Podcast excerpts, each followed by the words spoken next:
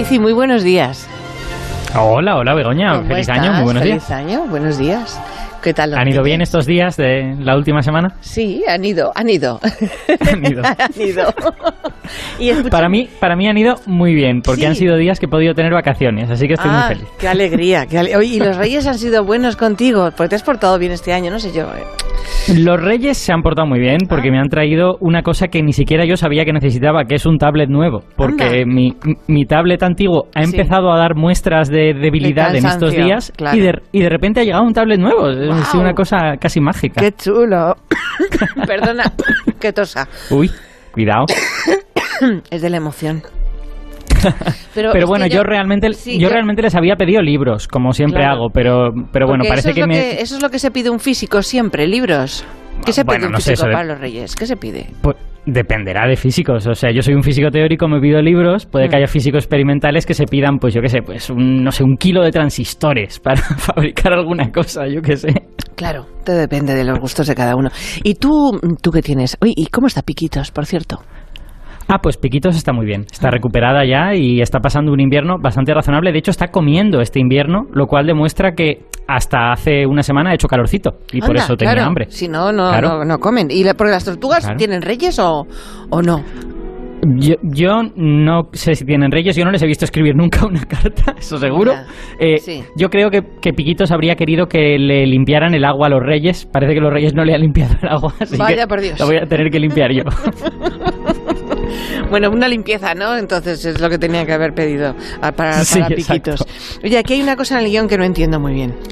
A ver, ¿qué cosa? Dices que el, el secreto de los Reyes Magos, la magia que les permite Mm. repartir los regalos, es la física cuántica. ¿Cómo es posible esto? Pues, pues esto es una investigación novedosa, es una, es una investigación que acabamos de sacar a la luz Sí. y que pues físicos muy renombrados se han dado cuenta Hmm. de que hay propiedades de la física cuántica que explican todas estas cosas que no entendemos de los Reyes Magos, fíjate. Wow. Llevamos como años preguntándonos, ¿y cómo es posible que los Reyes Magos Hmm. estén en todas las casas de los niños a la vez? ¿Cómo es posible que en una noche repartan todos los regalos? Claro. ¿no? Pues si no da tiempo, ¿no? Sí. Bueno, pues la- los, los físicos lo que se han dado cuenta Sí. es que los objetos cuánticos Hmm. pueden, digamos, estar en varios sitios a la vez. Y eso se debe, la semana pasada ya hablamos un poquito de esto, ¿te acuerdas? Contamos el cuento Sí. de Navidad cuántico este. Sí. Pues dijimos que, que los objetos, cuando los miras muy pequeñitos, como Mm. los electrones, los átomos tal, te das cuenta de que en realidad tienen bordes difusos y son en realidad parecidos a ondas. No son, no son cosas, eh, digamos, sólidas con un borde bien definido, ¿no? Correcto, sí. Entonces, las, las ondas tienen la propiedad de que se pueden combinar, se pueden sumar. Es como el sonido, que yo estoy hablando ahora aquí y el sonido está en toda la habitación en la que yo estoy hablando al mismo tiempo, ¿no? Pues los electrones o los átomos les pasa lo mismo, pueden estar en varios sitios a la vez. Entonces, se ha propuesto esta hipótesis que es, ¿y si los Reyes Magos están usando la física cuántica? Si los Reyes Magos han encontrado la manera de convertirse ellos en objetos cuánticos y estar en todas las casas de los niños al mismo tiempo. Gracias a la física cuántica. Wow, y además esto, Sí. esto explicaría una cosa más que a mí Sí. me parece fascinante, Sí. que es por qué no debemos tratar de ver a los Reyes Magos. Ay, ¿por Porque? Sí, ¿por qué? ¿Por porque qué? estos objetos cuánticos, Hmm. cuando los miramos, los modificamos. Cuando, cuando miramos un electrón, Claro. podemos hacer que el electrón desaparezca en todas partes y se quede solo en un sitio. Entonces imagínate que un niño se levanta, ve a los Reyes Magos dejar el regalo y los Reyes Magos lía. desaparecen. Uh, desaparecen de todas las casas salvo de la suya. Sería terrible. Claro, Se quedarían claro. solo ahí Claro. y el resto de niños sin regalos. Pero esto, así que no hay que mirar a los Reyes Magos porque rompes la magia de la cuántica. Vaya por Dios. Esto, Pues esto es está- muy pues importante. Está todo claro, o sea, claro, al final se saben, esto no es truco, siempre se ha dicho, es la magia, la magia. Al final se sabe Claro. si la explicación científica al final siempre existe. Eh, Al final la magia es siempre. ciencia, pero ciencia que no entendemos todavía. Ujú, Así es. Pues qué hermoso, ¿no? Qué bonito lo Sí, que nos sí. has traído para este año. Oye, que sepan los oyentes que Alberto Aparici, por cierto, presume en privado y en público de la gran variedad de temas que trata Ah, bueno, en su sí, sección de ciencia aquí en la radio. A saber, Hombre, pues claro, presume de sin duda, tortugas, Muchos temas, de- tortugas a de veces. agujeros Solo negros, de la, Agujero negro muchas veces. de la carrera espacial también. También muchas veces. De más tortugas, también. Eh, bueno, a veces, bueno, no tanto, pero... Perdona, sí, te repites. Con el tema tortuga te repites. También trata dinosaurios. Dinosaurios muchos. De Reyes Magos y de física cuántica ya son dos veces. Eh, de los, me acuerdo de los bichos estos de la humedad que daban mucho asco. Ay, pobrecito, los lepismas, no, no dan asco. Bueno, perdona. Y, Son estupendos. Y de más tortugas aún. Pero bueno, esto, es una iniquidad. No, porque con la de hoy yo creo que van cuatro o cinco veces que se habla de tortugas. Pero, Pero si el tema lo has sacado tú. No, no, no. Yo no. Estoy haciendo un análisis de toda tu sección a lo largo del 2020. Y ya encima del 2021, entonces ya tengo que poner una tortuga. Em, pero de lo que, fíjate, yo juraría que hoy de lo que vas a hablar es totalmente nuevo, ¿eh? Hoy ¿Ah, quieres sí? hablar, sí, en tu sección, que os lo sepas, que no te lo sabías, en tu sección de ciencia, mm, como si esto fuera la sección de JF León, quieres Ah. hablar de música. Qué bonito. Sí. Voy a escuchar un ratito, ¿te parece? Tranquiliza.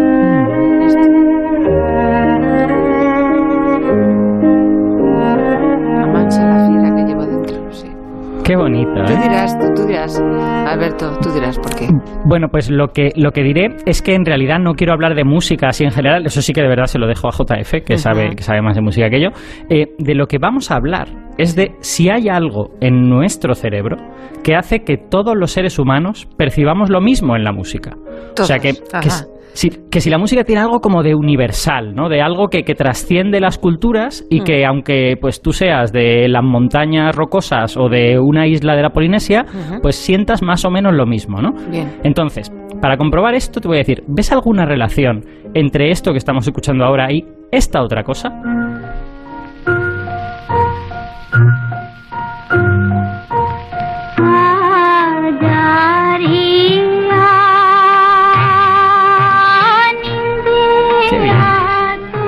Poco el ritmo, ¿no? En la cadencia. el- la Una melodía, cadencia así como lenta, ¿no? Sí, No muy- sí. ¿Algo más? El ritmo, el ritmo me, me provoca que las pulsaciones de el, el ritmo del corazón se ralentice, esté, Ah. esté más tranquilo. Sí, sí, sí.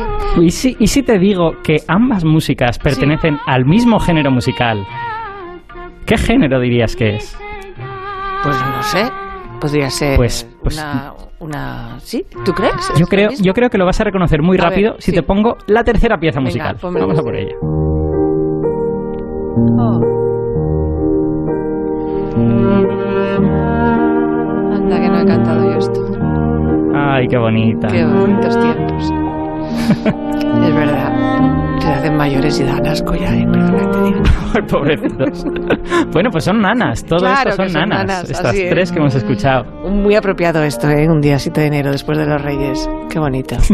Sí, además me está Bueno, dejando- pues eh, Estoy ahora mismo... esta, que estamos escuchando, Mm. por cierto, es la nana de las nanas. Es posiblemente la más famosa en la cultura occidental, al menos, que fue compuesta por un gran compositor alemán del siglo XIX, que es Johannes Brahms. Es un señor que a mí me cae un poco mal, pero que era un músico de primerísima categoría. Gran, gran, gran músico.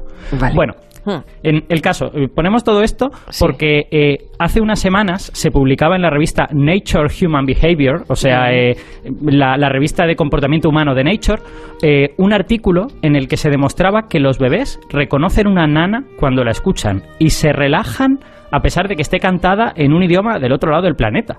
O sea que parece que descubren que hay cierta universalidad en las nanas que hasta un bebé puede reconocer. O sea que no necesitas aprender, no necesitas este proceso de educación para reconocer eso, ¿no? Y sobre este tema escribió, y escribió muy bien, un, un amigo y un viejo conocido de esta casa, que es Antonio Martínez Ron, Hombre, un periodista científico, Sí. escritor, y le podéis leer en la sección de ciencia de Voz Populi y os animo a que le leáis en esa sección de ciencia. Así que le hemos invitado para que nos hable de, de esta investigación de Nature Human Behavior. Hola Antonio. Antonio, buenos días. No, no está Antonio. ¿Cómo es posible? No bueno, tenemos. espérate, vamos a intentar re- recuperar a Antonio. Ah, sí, Sí, sí, sí, sí, vamos. que Hola. está. Sí, ¿cómo, claro, ¿cómo no iba a estar? Estaba escondido. Estaba escondido detrás de la cuna. Antonio, Se buenos dormido. días. Se había quedado dormido o quedado frito, sí. Buenos Así. días, Begoña, Buenos ¿es aquí días. donde habláis de tortugas? Sí, Aquí pase, es, pase, por es. favor. Sí. Adelante, trae usted Vale, la vale. suya. Sí, sí, aquí está. Muy bien. ¿Qué, estudio es este, Antonio? El estudio de las nanas. Pues mira, es un estudio que están haciendo desde hace eh, muchos años un equipo que está especializado justamente en investigar estos temas. El, equipo de Samuel Mer, en el laboratorio de música de la Universidad de Harvard, eh, lo que hizo en esta ocasión es probar si a los niños, eh, a bebés de, de pocos meses de edad, les emocionaba igualmente, pues eso, una nana cantada por los indios Hopi o una nana cantada por eh, otra cultura muy diferente. Y lo que vieron es cómo se mide esto, os preguntaréis. Bueno, se claro una serie de sensores en, los bebés a los que les pusieron unos vídeos con estas canciones. y Sensores que no hacen daño, ¿eh? o sea, nada, nada de sensores invasivos. He visto que los, se los ponían en las pierninas ¿no? y, en las, y en los pies. Eso es, ningún bebé ni ninguna tortuga fueron maltratados durante este experimento. Eh, vieron que se dilataba la pupila, cambios de ritmo cardíaco, eh, la conductividad eléctrica de la piel, que indica cambios emocionales. Bueno, todo esto les, les lleva a concluir que, digamos, los niños se relajan de manera similar con cualquiera de estas eh, nanas, sea cual sea eh, su origen y la cultura, porque todas tienen, todas parecen tener un elemento común que es lo que intentan desentrañar. De hecho, hmm. eh, este equipo de Samuel Mer en el Music Lab de la Universidad de Harvard lleva años trabajando. Esto es como una prolongación de otro trabajo anterior que había salido en la revista Science, en el que habían probado con distintas músicas del mundo si tenían un componente similar cuando querían expresar emociones equivalentes, ¿no? Por ejemplo, si todas las nanas tenían un componente parecido, digamos, formalmente y técnicamente, y si todas las canciones de amor lo tenían, eh, si todas las eh, canciones que querían expresar alegría tenían la misma, la misma estructura, y vieron que sí, que en principio sí, todas tienen más o menos unas propiedades universales, lo cual querría hmm. decir que aparte de que culturalmente eh, luego nos guste, fíjate si somos variados, que hay gente que escucha música estridente en algunas culturas, hmm. les parece bonito, incluso en España hay gente que escucha Melendi, o sea, tenemos eh, una gran variedad. Ya estamos, Melendi, no vuelve a escuchar la sección de ciencia. Luego le queremos traer el programa y no hay manera, claro, porque hay un señor, dice un Antonio, que algo dijo un día... en unos líos. Hmm. No, Antonio, me ha, parecido, me ha parecido muy interesante esto que dices, de que han eh, intentado como medir de manera objetiva esto, porque eh, este mismo experimento se podría hacer con adultos. Y se podría decir al adulto, oye, ¿tú te relajas cuando escuchas esto?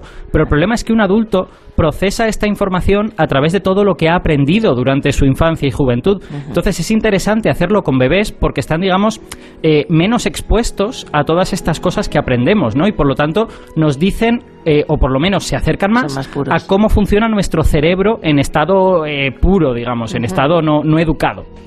Claro, porque la discusión de fondo, y es muy antigua, es si hay ah, algo que, prevalece, si lo biológico o lo cultural, ¿no? que era lo que os decía antes, medio en broma, de, de, Belendi.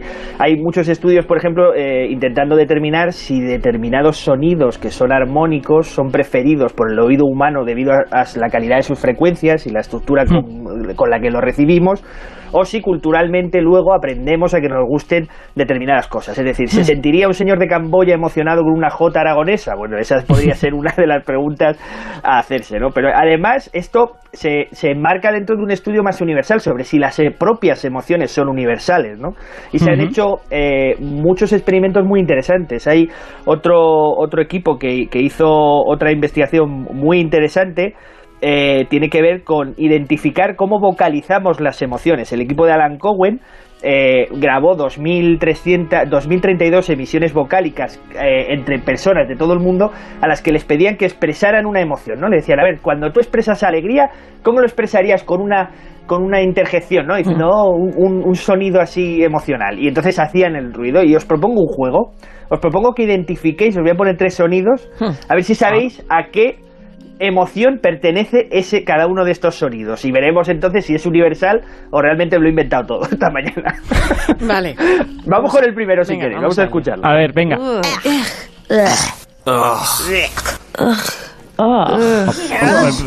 Bueno, a veces. Bueno, sabes, gente que no está muy a gusto. Vomitando o gozando. depende. Vale, ¿qué ¿eh? emoción? ¿Qué emoción creéis que es esta? Asco, o, pero algunos tienen gusto en el asco, ¿eh? Disgusto, ¿no? Sí, algo así. Sí, es asco.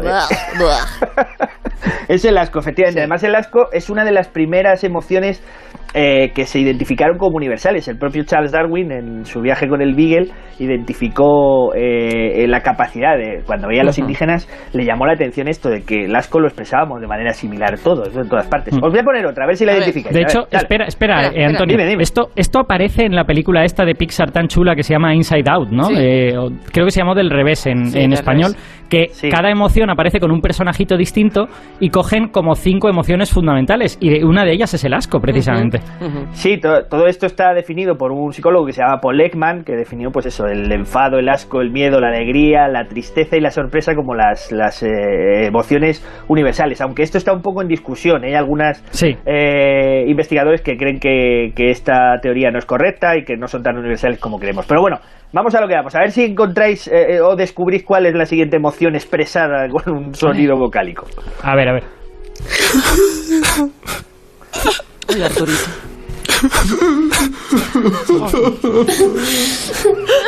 está, está, llorando, ¿no? Claramente. Llora que te llora, por Dios, qué pena me están dando. tristes, ¿no? O sea, como infelices. Claro. esta gente no les han traído los Reyes Magos lo que habían pedido, están todos tristes, efectivamente. Sí. Y, y, vamos con la última, que es mi favorita, a, ver, si la descubrís, qué, qué, qué emociones.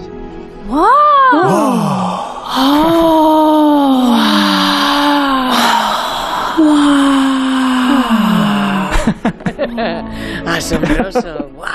Sí, el asombro, efectivamente. El asombro. Qué bonito. Es muy curioso porque en el, en el cuadro interactivo que diseñaron los investigadores, uno puede navegar pasando el ratón y se van escuchando eh, estas eh, emociones y, el asombro, esta sensación y, el orgasmo están como muy cerca, ¿eh? Ojo, se parecen un montón.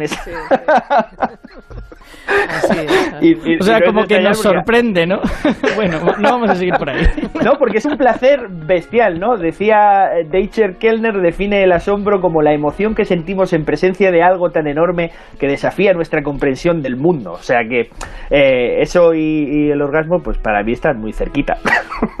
Oye, para no alejarnos del tema de los bebés, que es un tema que, gusta, eh, ¿quiere decir que cuando somos bebés somos todos iguales? ¿Como si fuéramos fotocopias? ¿Antonio? Mm, a ver, tenemos un sustrato biológico común, es decir, tenemos las estructuras eh, digamos, entre todos los Homo sapiens, pues son mm. equivalentes, nazcas donde nazcas. Ahora bien, es la cultura la que te moldea y te moldea desde muy temprano, o sea, desde incluso desde que estás mm. en el vientre materno, porque se ha descubierto que los eh, embriones de alguna manera responden eh, a, las, a, los estímulos auditivos y de otro tipo que recibe la madre, ¿no? Hasta tal punto que uno puede distinguir en bebés de pocas, eh, de pocas semanas, la manera de llorar te puede decir de dónde, de dónde vienen esos bebés, de dónde son, si un bebé está llorando en alemán o si un bebé está llorando en francés. Así de, eh, dependiendo de la manera en que vocaliza. Eh, ese tipo de llanto hacia arriba o hacia, abajo. a los perros no les pasa, ¿no? Un, perro, hay perros, con ladrido británico y perros con ladrido sevillano, no. Bueno, la manera. Hombre, igual eso depende más de las razas que del país. Que del país, exacto. Claro, claro. Bueno, quiero otro desafío, el último. Eh, ah, tenemos un bebé que llora en alemán y otro en francés. Vamos a escuchar primero uno y luego el otro. Y a ver si sabéis en qué idioma llora cada bebé. Escuchad el primero. Vale, y ahora el segundo. Ay, las a ver, Begoña, ¿cuál es el francés? El segundo tiene que ser francés porque tiene mucha R. Yo los veo igual en los dos. No, no, no, no, no, no, no, El, primero era mucho más claro y el otro era como, como con vibrato, con vibrato. Así que es el francés seguro. El Tienes buen oído para el llanto del bebé. Hombre, no sé para la música, pero para, para los llantos has acertado. Efectivamente, el segundo. Este es un ejemplo que suele poner mi amiga Castro para explicar. Sí, sí, sí. A ver. Vamos a ponerlo otra vez. El primero. Es el alemán. El, el vibrato, el francés, a ver. ¿Ves? ¿Cómo vibra? Está claro, parece que lleva una baguette debajo del brazo. Claro. Este va a decir muy bien las ejes. Las ejes le va a salir genial. No, os comentaba que esto es un ejemplo de la importancia de la prosodia, que mi amiga Almudena Castro, que es física pianista y sabe un montón de música, utiliza este ejemplo normalmente de los bebés para explicar eso, la importancia de la, de la forma en que entonamos las palabras, que en realidad mm. es una forma de música, si lo pensáis, y esto entronca con lo que hablábamos al principio de las nanas y la música universal. Qué bonito. Sí, yo, yo además añadiría una cosa, que es que precisamente el hecho de que los bebés desde muy jóvenes ya están incorporando elementos del mundo que les rodea, eh, también hace difíciles estudios como este de las nanas, ¿no? O sea, este estudio se ha publicado, pero seguro que tendrá como respuestas de otra gente que tratará de hacer mejoras, porque, por ejemplo, se ha hecho solo con bebés estadounidenses. Es verdad que las canciones que se, las nanas que se les han puesto son de muchos países, pero los bebés eran todos del mismo sitio y además de un país desarrollado. Y de un país en el que encima hay tradición de hacer nanas. A mí me parecería interesante encontrar una cultura en la que no haya tanta tradición de las nanas y ver si los bebés también reaccionan a esto, ¿no? O sea, que digamos que hay como muchos factores que controlar y es muy difícil controlarlos en un experimento porque, porque no puedes criar a los niños a posta para experimentar con ellos, lógicamente, ¿no? Entonces, estos son cosas que son muy interesantes, pero eh, digamos, requieren una evidencia muy sólida. Y yo tengo la sensación de que todavía no hemos llegado a ese nivel súper fuerte de evidencia, ¿no? Pues Antonio Martínez no, una discusión abierta, además. Claro que sí. Muchísimas gracias. Ha sido un placer. a lo mejor te he dejado aquí con ganas de decir algo más. Remata si quieres. No, yo quería, quería añadir algo sobre las tortugas, pero yo creo que ah. otro día, si queréis. no, no. no tenemos, que hacer, tenemos que hacer un estudio de ver si las tortugas arañan en diferentes idiomas, ¿no? Porque hablar no, pero arañar, Pero sí que hablan, ¿eh? La mía hacía ruiditos y cositas cuando yo le hablaba. O sea, la tuya no Pero será porque es tortuga, será porque es tortuga de tierra, ¿no? No, era de agua, no, no, Alberto. Ah, de agua. Sí, ah, vaya. Sí, Pues, pues las mías son muy calladas. Las mías bufan, hacen... No. ¿Cómo va a hacer ese ruido? No te hacen eso, la mía sí, perdona, tenía bien enseñada. Eso es imposible, tienes que estar torturando para que te no, no, no, Antonio, un beso enorme. Y feliz año. Un besazo, feliz año a todos. Venga, Antonio Martínez Ron, Gracias, Antonio, leer en la sección de ciencia de Voz Populi. Que un, un, momento de publicidad, ¿vale, Alberto? Muy bien, Las y continuamos. y media, continuamos, sí. Con Marta, creo. Alegría me da saludarla, Alberto. Ya está con nosotros Marta García ayer. Buenos días, Marta. Buenos días, Begoña. Buenos días, Alberto. ¿Cómo estáis? Hola, pues buenos días. Pues está aquí Marta para hablarnos de pues, sus cosas. Claro. Nos trae algún objeto cotidiano del que va a descubrirnos su historia. ¿Qué pista podrías darnos hoy, Marta? Así, ¿a, qué suena este objeto? A ver, Begoña. Hmm. Es que no suena. Te puedo dar una pista, pero no sonora. No suena, eso no, es corpóreo entonces. Empieza por la letrita. ¿Cómo no va a sonar, hombre? No puedes traer a la radio un objeto sin sonido. Tú sabes que esto no está dentro de la planificación del programa, ¿no? Todas las cosas suenan a algo, vamos. Cúrratelo un poquito, Marta, por favor, tómate en serio el 2021. Vale, a ver, si es que os iba a decir que la cosita de hoy empieza por la letrita M, pero si queréis una pista sonora, si quieres, Begoña, una pista sonora, yo te la doy. Bueno, mejor te la vas a dar tú misma, mira. Si lo que estamos deseando es estrenar lo último en moda para celebrar este día tan especial, han preparado las mejores ofertas como un plumas corto de Roberto Berino para hacer frente a las bajas Te la estás dando Pero si soy yo esta, hablando de moda, claro, con la, con la M, moda, moda, moda, y, y qué fácil, ¿no? Si fuera con la R, pues sería rebajas, pero con la M, claro, moda. Entonces, moda, ¿hablas de moda? ¡Oh, no! No has fallado. Además, la moda no es un objeto como cualquier físico e incluso químico te podría confirmar. Yo vengo a hablar. Hasta un químico. De una cosa. Ah, cosa material que ocupa un espacio, además, en físico, muy importante en la moda y en las rebajas, aunque cada vez menos, la verdad. Que juega al veo veo por la radio no es nada fácil, ¿eh? Es verdad. porque no se ve, es el no veo, no veo. Claro. Tenemos que patentarlo así. Bueno, pues era con la M, es con la M de maniquí. Ah, que es un tema muy de las rebajas que son ahora. Y como hicimos con la horchata, voy a empezar por el origen etimológico de la palabra maniquí, que viene del holandés ah. hombre pequeño. Como el maneken de Bruselas. Sí, sí, supongo que sí. Pero a ver, el origen de los primeros maniquíes es muy anterior al maneken pis, es del antiguo Egipto y, uh. se deduce de los torsos de madera que se han encontrado en excavaciones eh, por ahí por las pirámides. Se cree que se hacían a imagen y semejanza de las medidas del faraón, que como tenía cuerpo sagrado, pues los astres no podían tocarlo para tomarle medidas. Ya, si nos ponemos así, los egipcios tienen antecedentes para todo. Ya, ¿eh? claro, verdad. Pero cuando, cuando empiezan los maniquíes a usarse en el mundo de la moda con M. Ya, pues a ver, como en tantas otras cosas que hemos hablado, lo que no empieza en Egipto, empieza donde empezaban los tenedores y la corbata. Los maniquíes también empiezan a usarse en la Francia del siglo XVIII, que dio mucho juego, que es cuando París se convierte en la capital mundial de la moda. Inicialmente, los primeros maniquíes estaban solo en los talleres de costura. Así los imagináis, ¿verdad? Con los alfileres clavaditos por todas partes. Hay que esperar hay que esperar a finales del siglo XIX, coincidiendo con la revolución industrial, con el avance de la máquina de coser, que si os acordáis también lo contamos aquí una vez, cuando empiezan los maniquíes de cuerpo entero y empiezan también a ponerse en los escaparates. Pero hasta la segunda mitad del siglo XX, esto ya lo recordamos los que estamos aquí, no eran de plástico. Los primeros maniquíes eran de madera y de cera. Marcan el inicio de los escaparates como símbolo de la actividad burguesa y del capitalismo, pero claro, lo de que fueran de cera Begoña, esto también lo saben los físicos y hasta los químicos, ah. un maniquí de cera no era muy práctico para la moda de verano. Se derretían, claro. Claro, sería, sería una marranada para la moda de verano. me acuerdo, me acuerdo que un día nos contaste que la cera también se usaba inicialmente para los primeros impermeables, antes del caucho, ¿no? Y que con el calor pues se sacaban fatal. Claro, bueno, es que el todo de la innovación pues va paso a paso. A ver, pero a diferencia de los impermeables, los maniquíes han sido todo un objeto de disputa. En 2015, hace bien poquito, una marca americana de ropa fue polémica por poner en sus escaparates maniquíes con vello púbico y con pezones.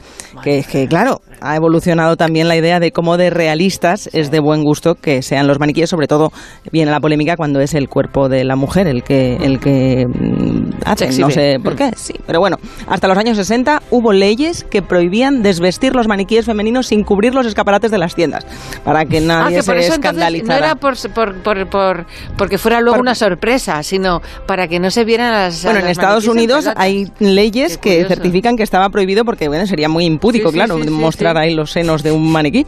bueno, en los años 20 se empieza a mostrar el tobillo de las maniquíes, incluso hasta las rodillas. ¡Qué locos! Ya ves.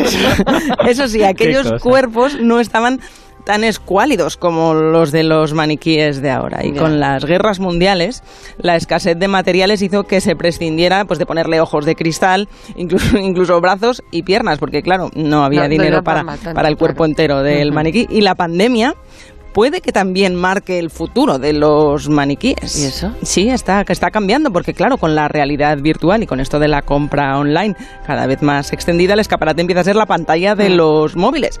Mm. Y ya mm. lo que enseñan los escaparates, pues es menos necesario porque hasta los probadores están haciendo virtuales, Begoña. Qué lástima, de verdad, de vida.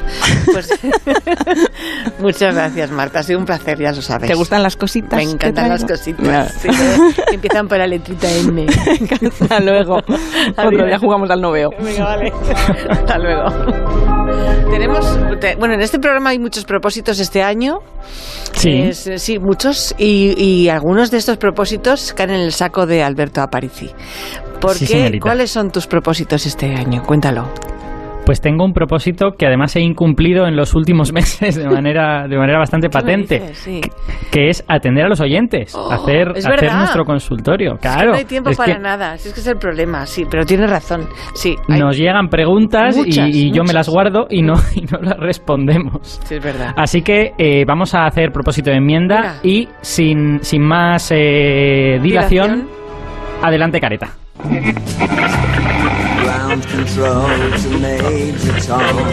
Aparici, te lo dices. Cambio de careta no te has propuesto, ¿no? O sea, esta te sigue gustando, vale. Si esta es extraordinaria, yo no la cambiaría, vamos, en los siguientes 100 años. Vale, A ver, Mira, hoy tenemos, tenemos, calidad y variedad, porque tenemos asuntos científicos muy diversos y yo creo que muy interesantes. Mm. Vamos con el primero. Asunto Aparici te lo dice. Hola Alberto, muy buenas. Eh, quería preguntar algo que seguramente es una tontería, pero bueno, vamos allá. Yo entiendo lo de la condensación, pero hay una cosa que se me escapa Y es Mm. que cuando pongo a descongelar una, una carne, cuando, cuando está descongelada, la sangre de la carne me aparece en el plato. Mm. ¿A qué se debe esto? Muchas gracias. De nada. Bueno, pues aquí, eh, aquí estamos mezclando dos cosas distintas. O sea, da, eh, creo que el oyente, eh, intuyo por lo que dice, que tiene la sensación de que esto es que cuando se descongela la carne, como que la sangre pasa de estar congelada a descongelarse y entonces la sangre cae. Y eso no es exactamente lo que está ocurriendo. De hecho, lo que vemos cuando descongelamos un filete no es sangre. Lo que pasa es que se parece mucho a la sangre, tiene un color extremadamente similar. Eh, en realidad, en los, o sea, la, la carne que solemos comer son músculos y en los músculos no hay sangre o hay cantidades muy muy pequeñitas, a lo mejor de plasma que pueda que pueda estar por ahí o algo así. O sea que realmente todo ese líquido que hay ahí no es sangre en ningún caso. ¿Qué narices es y por qué se parece a la sangre? Claro. Pues es una proteína que se llama mioglobina. Y este nombrecito, que no tiene por qué sonaros de nada, eh, seguramente os puede sonar a otra cosa más famosa, que es la hemoglobina. Ujú. La hemoglobina está en la sangre y es eh, una proteína que se encarga de coger el oxígeno en los pulmones y transportarlo hasta el resto del cuerpo. De hecho, bueno, es una proteína muy grande que tiene en un trocito pequeñín un átomo de hierro y ese átomo de hierro coge el oxígeno y entonces lo puedes coger en los pulmones, transportarlo y soltarlo pues en donde te parezca, ¿no? Bueno, pues en los, en los músculos lo que hay es un pariente, una especie de prima de la hemoglobina que se llama mioglobina. Y de hecho la palabra mio significa músculo, esencialmente.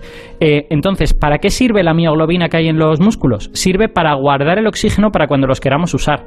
Porque los músculos habitualmente requieren como una actividad muy, muy explosiva, ¿no? Tú de repente tienes que correr y no puedes esperarte a que la sangre llegue Claro. de los pulmones, sino que tienes que tener ahí acumulado el oxígeno para poder utilizarlo lo más rápido posible.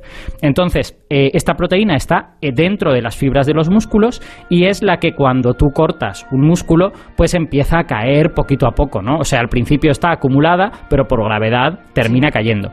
Entonces, esta cosa roja que sale de la carne no es sangre, es mioglobina, pero es una prima de la mioglobina y por eso tiene el mismo color. También tiene hierro para coger el oxígeno. Tiene un luego alrededor de ese hierro pues hay una estructura un poquito distinta, pero básicamente sirve para almacenar el oxígeno en los músculos y se parece a la sangre, pero no es sangre. Oh, qué bonito, me ha encantado, me gusta mucho, qué consulta más buena y qué buena explicación. Vamos Me con... parece, me parece que ha sido una consulta muy atinada. Sí, sí, muy chula. Eh, vamos con otra. Nacho. adelante. Hola Alberto, Hola. Eh, tengo una duda de toda la vida que no sé cómo, cómo se... No, no, no me sale en Google. Sí. ¿Se crean o se destruyen más soles, o sea, más estrellas a- actualmente? ¿Y cómo se puede saber esto? Muchas gracias, hasta luego. Bueno, esta es, eh, esta es una pregunta bastante difícil y de hecho debo reconocer que no la he podido responder yo solo y he tenido que pedir ayuda a un amigo que ha venido alguna vez al programa, que es Carlos González, que es astrónomo, trabaja en Cambridge. Eh, y bueno, lo que, lo que he averiguado es que esta pregunta es bastante difícil de responder, sobre todo porque es muy difícil saber cuántas estrellas mueren cada año. Eh, la respuesta breve es... Pensamos que hoy en día siguen naciendo más estrellas de las que mueren. Pensamos. Y la respuesta larga, voy a explicar por qué creemos todo esto. Eh, esencialmente, saber cuántas estrellas nacen en una galaxia es relativamente fácil, porque las nubes en las que aparecen las estrellas son nubes que se calientan y que emiten luz de una manera muy particular. Entonces, tú miras una galaxia y puedes identificar esas nubes, incluso si puedes resolver esas nubes en tu telescopio, pues puedes ver cómo de grandes son y decir, bueno, pues aquí se estarán creando no sé cuántas estrellas, no sé cuántas. Si no puedes ver las nubes, que es lo que pasa con la mayoría de las galaxias porque están muy lejos, pues simplemente mides esa luz y según esa cantidad de luz que te esté llegando a esa galaxia, de ciertas frecuencias determinadas que vienen de estas nubes, eh, tú puedes deducir cuántas estrellas se están creando en esa galaxia en ese momento. Por ejemplo, vamos a dar un ejemplito. En nuestra galaxia se están creando cada año entre una y dos masas solares en forma de estrellas. Eh, ¿Eso quiere decir que se forman entre una y dos estrellas? No necesariamente, porque no todas las estrellas pesan lo mismo, ¿vale? Hay estrellas que pesan 50 veces el Sol, hay estrellas que pesan 100 veces el Sol y hay estrellas que pesan un 10% del Sol, Claro. ¿vale? Entonces, eh, la estrella media en nuestra galaxia pesa la mitad que el Sol, con lo que si se están produciendo entre una y dos veces la masa del Sol, pues se estarán produciendo quizá dos, tres, bueno, algunos, algunos años menos, pero alrededor de un par o tres de estrellas al año. Entonces, el problema es, ¿cuántas se mueren?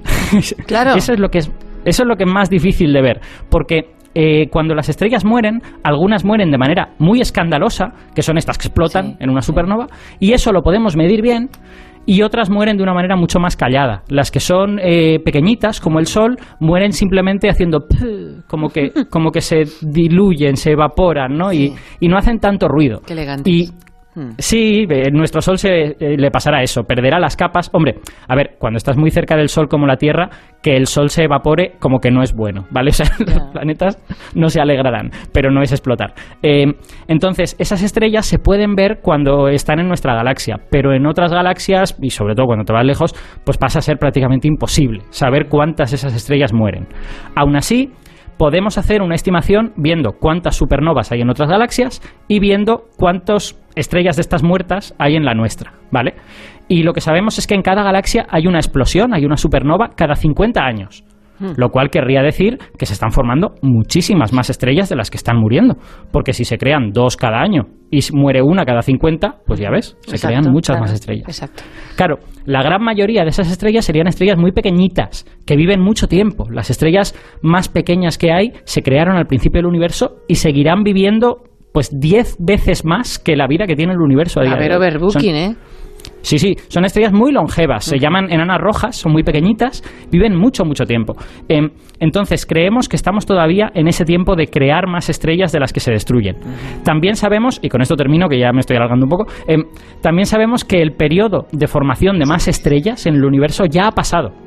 Y fue hace mucho tiempo, de hecho, fue cuando el universo era muy joven, las galaxias estaban más concentradas y entonces se formaban más nubes de estas en las que aparecen estrellas. Fue hace como 10.000 millones de años, fue hace muchísimo tiempo.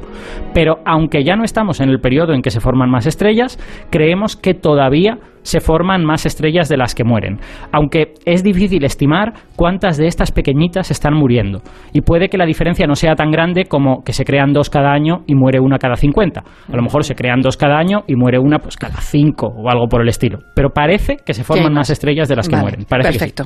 la, última consulta. Tienes un tres minutos y medio. Ah, vale, de acuerdo. Venga. Pues vamos, con la siguiente. Aporte para París y te lo dicen. Me gustaría que nos dijeras por qué el vidrio es transparente. Vale, esta pregunta que es muy fácil de plantear eh, tiene como muchas, muchas facetas, pero la respuesta corta es el vídeo no es transparente. ¿Vale? El, el vídeo solo es transparente a la luz visible, pero en realidad la mayor parte de los vidrios son opacos al ultravioleta y son opacos al infrarrojo. Lo que pasa es que como nuestros ojos no lo ven, nos parece que el vídeo es transparente. Eh, ¿Por qué el vidrio ¿Es transparente a la luz visible? Pues esencialmente porque los átomos que hay dentro del vidrio no absorben luz de esta longitud de onda. Pero sin embargo, el ultravioleta lo absorben como una moto. Y de hecho, los, los vidrios, yo que tengo tortugas, eh, se dice que no hay que poner. Es que todo lo llevo al mismo, pero es que es verdad. Se dice que no hay que poner a las tortugas a tomar el sol al otro lado de una ventana. Porque el vidrio absorbe el ultravioleta y las tortugas quieren el ultravioleta. Entonces, eh, hay que tener cuidado con eso. También el vidrio tiene una cosa, que es que como su estructura es amorfa, en su interior no hay cristales con paredes bien definidas, sino que es como una especie de líquido congelado. Eh, no tienes cosas que reflejen la luz y que la dispersen. Y eso hace que sea más transparente todavía de lo que podría ser. Si fuese un material cristalino, probablemente habría dispersión dentro y lo verías como translúcido, lo verías así como blancuzco o algo por el estilo. Pero bueno, la respuesta corta es, el vidrio sí que absorbe todas las longitudes de onda, no absorbe el visible porque está hecho de silicio y oxígeno y esa combinación de silicio y oxígeno resulta que no se lleva bien con la luz visible y no la absorbe, pero sí que absorbe el ultravioleta a tope. Vale. Bueno, nos, se nos ha quedado otra, pero es que con un minuto no vas a tener suficiente. Bueno, puedo responder a una que me han hecho por Twitter, ah, aprovechando esto. hay, un oyente que ha dicho por Twitter, eh, ¿hay algún punto en el universo que esté más o menos fijo? O está todo en constante movimiento? Hmm. La respuesta es, esta pregunta no se puede responder, porque, porque para responder si un punto está fijo hay que decir fijo respecto a qué. Entonces, claro, si yo siempre puedo decir, vale, yo estoy fijo, y entonces el resto del universo se mueve con respecto a mí. Porque soy, entonces, el, el dios. claro. Entonces es, es, una pregunta que es muy lógica porque la gente piensa, no, tiene que haber como alguna cosa que esté quieta y que sea la referencia. Y la respuesta es no, no hay una referencia. Todo, cualquier punto del universo, tú puedes cogerte a él y decir esto está fijo. Y entonces todos los demás se estarán moviendo. Eh, en el momento en que tú haces eso, por lo que sabemos, todos los puntos del universo se mueven con respecto a los otros, ¿vale? Tú puedes coger cualquiera de ellos como el que yo digo está fijo, pero entonces todos los demás se van a mover. Así que la respuesta supongo que es no, pero también que es que en realidad la pregunta ni siquiera tiene mucho sentido. vale, vale. Bueno, se pueden hacer preguntas con sentido y sin sentido, ¿eh? no, no, y las preguntas sin sentido son también, muy interesantes porque nos enseñan cosas. o sea, en, a mí uno de mis profesores favoritos de primero de carrera siempre decía que lo importante no era tener las respuestas, sino hacer las preguntas correctas. Y si no haces primero las preguntas malas, no vas a hacer las buenas nunca. Exacto. 609 83 1034 609 83 Dame despacito, espera. 609 83 1034 Ah, pues eso, para París y te lo dice. Un beso enorme, ¿eh, Alberto? Un beso, Begoña. Hasta el próximo día. Hasta luego. Nos vamos a escuchar unos consejos y luego la información de las 12, de las 11 en Canarias.